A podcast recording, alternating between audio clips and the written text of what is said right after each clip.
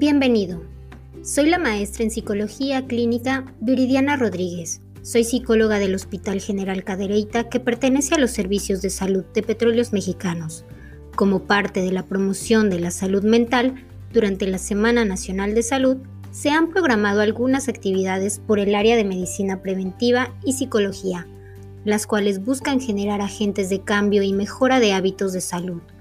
Por ello se prepara una serie de programas informativos acerca de los beneficios de reducir y dejar el consumo de tabaco, así como algunos consejos para que este proceso sea más amigable.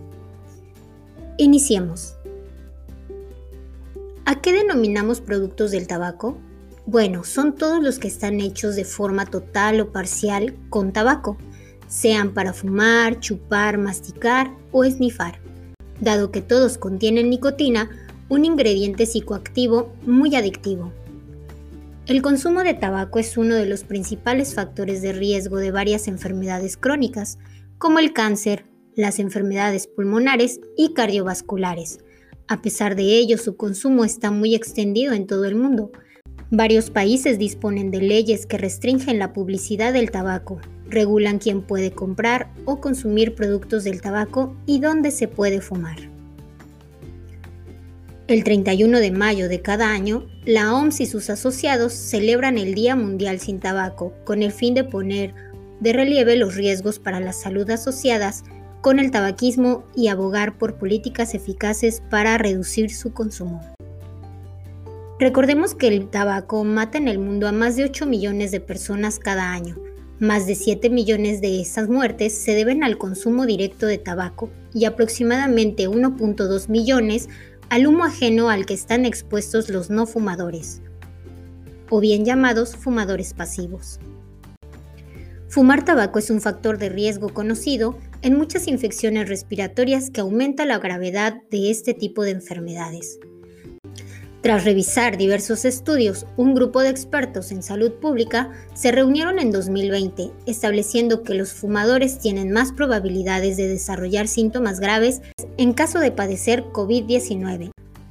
El consumo de tabaco es además un factor de riesgo importante de enfermedades no transmisibles como las enfermedades cardiovasculares, el cáncer, algunas enfermedades respiratorias y la diabetes, las personas que padecen estas enfermedades tienen un mayor riesgo de desarrollar síntomas graves en caso de verse afectadas por el COVID-19.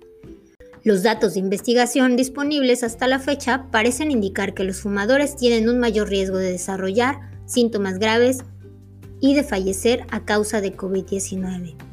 La Organización Mundial de la Salud invita a investigadores, científicos y medios de comunicación a ser prudentes y evitar difundir la idea no probada de que el tabaco o la nicotina podrían reducir el riesgo de padecer COVID-19. Actualmente no hay información suficiente para confirmar ningún vínculo entre el tabaco o la nicotina y la prevención o el tratamiento de esta enfermedad. Hay muchas razones para dejar de consumir tabaco. El consumo prolongado de tabaco puede aumentar el riesgo de muchos problemas de salud serios. Por ello, los beneficios al dejar de fumar pueden ser los siguientes. Su aliento, ropa y cabello olerán mejor. Su sentido del olfato retornará y los alimentos sabrán mejor. Sus dedos y uñas de las manos lentamente perderán el color amarillo. Sus dientes manchados lentamente se pueden volver más blancos. Sus hijos estarán más saludables y serán menos propensos a empezar a fumar. Será más fácil y más barato encontrar un lugar en el cual alojarse o en el cual comer dado las políticas de restricción a las personas que fuman. Le podrá ser más fácil conseguir un trabajo. Las personas cercanas a usted tendrán más disposición de estar en su automóvil o en su casa. Puede ser más fácil encontrar una pareja, dado que no todas las personas les gusta estar en un entorno donde la gente fume. Finalmente ahorrará dinero, dado que el consumo de tabaco requiere una inversión. Algunos otros beneficios para la salud pueden ser los siguientes. En los primeros 20 minutos, la presión arterial y el ritmo cardíaco bajarán a la normalidad. A las 12 horas, los niveles de monóxido de carbono en la sangre bajan a la normalidad. En las primeras dos semanas a los tres meses, mejora la circulación y la función pulmonar aumenta. En el primero y nueve meses, la tos y la dificultad para respirar mejoran. Sus pulmones y las vías respiratorias tendrán más capacidad de manejar las mucosidades, limpiar los pulmones y reducir el riesgo de infección. Al año de dejarlo, el riesgo de enfermedad cardíaca es a la mitad que la de alguien que aún consume tabaco. Su riesgo de sufrir un ataque cardíaco se reduce considerablemente. A los 5 años de dejarlo, su riesgo de padecer cáncer de boca, garganta y esófago disminuye a la mitad. El riesgo de cáncer cervical se reduce al mismo nivel que el de una persona que no fuma. Después de 2 a 5 años de dejarlo, su riesgo de sufrir un accidente cerebrovascular puede reducirse al mismo nivel que el de una persona que no fuma. A los 10 años de dejarlo, los riesgos de morir por cáncer pulmonar son cerca de la mitad de aquellas personas que aún fuman. A los 15 años, el riesgo de enfermedad cardíaca coronaria es el mismo que el de una persona que no fuma.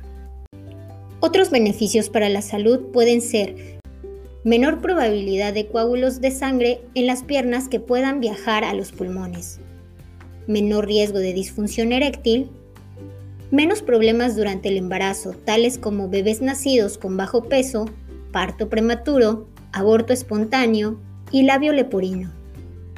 Riesgo más bajo de esterilidad debido al daño en los espermatozoides. Dientes, encías y piel más sanos. Incluso los bebés y niños que están con usted podrán tener beneficios. Los niños que presentan asma les será más fácil de controlar. Menos visitas al servicio de emergencias. Menos resfriados infecciones de oído y neumonía. Menor riesgo del síndrome de muerte súbita del lactante. Por ello es importante tomar una decisión. Como cualquier adicción, dejar el tabaco puede ser difícil, sobre todo si usted lo hace solo. Recordemos que hay muchas maneras de dejar de fumar, hay muchos recursos que le pueden servir. Aquí es importante acercarse a su lugar de atención médica más cercano y solicitar una terapia de reemplazo y medicamentos para dejar de fumar. Si usted se integra a los programas para dejar de fumar, tiene más posibilidades de éxito. Recuerda acercarte a tu unidad médica y sobre todo solicitar apoyo en tu médico general.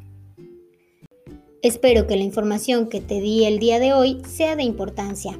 Si conoces a alguien a quien le pueda servir esta información, también te invito a que la compartas. Te esperamos en el siguiente capítulo, en el cual podremos apoyarte con algunas alternativas si ya tomaste la decisión de dejar de fumar. Que tengas un excelente día.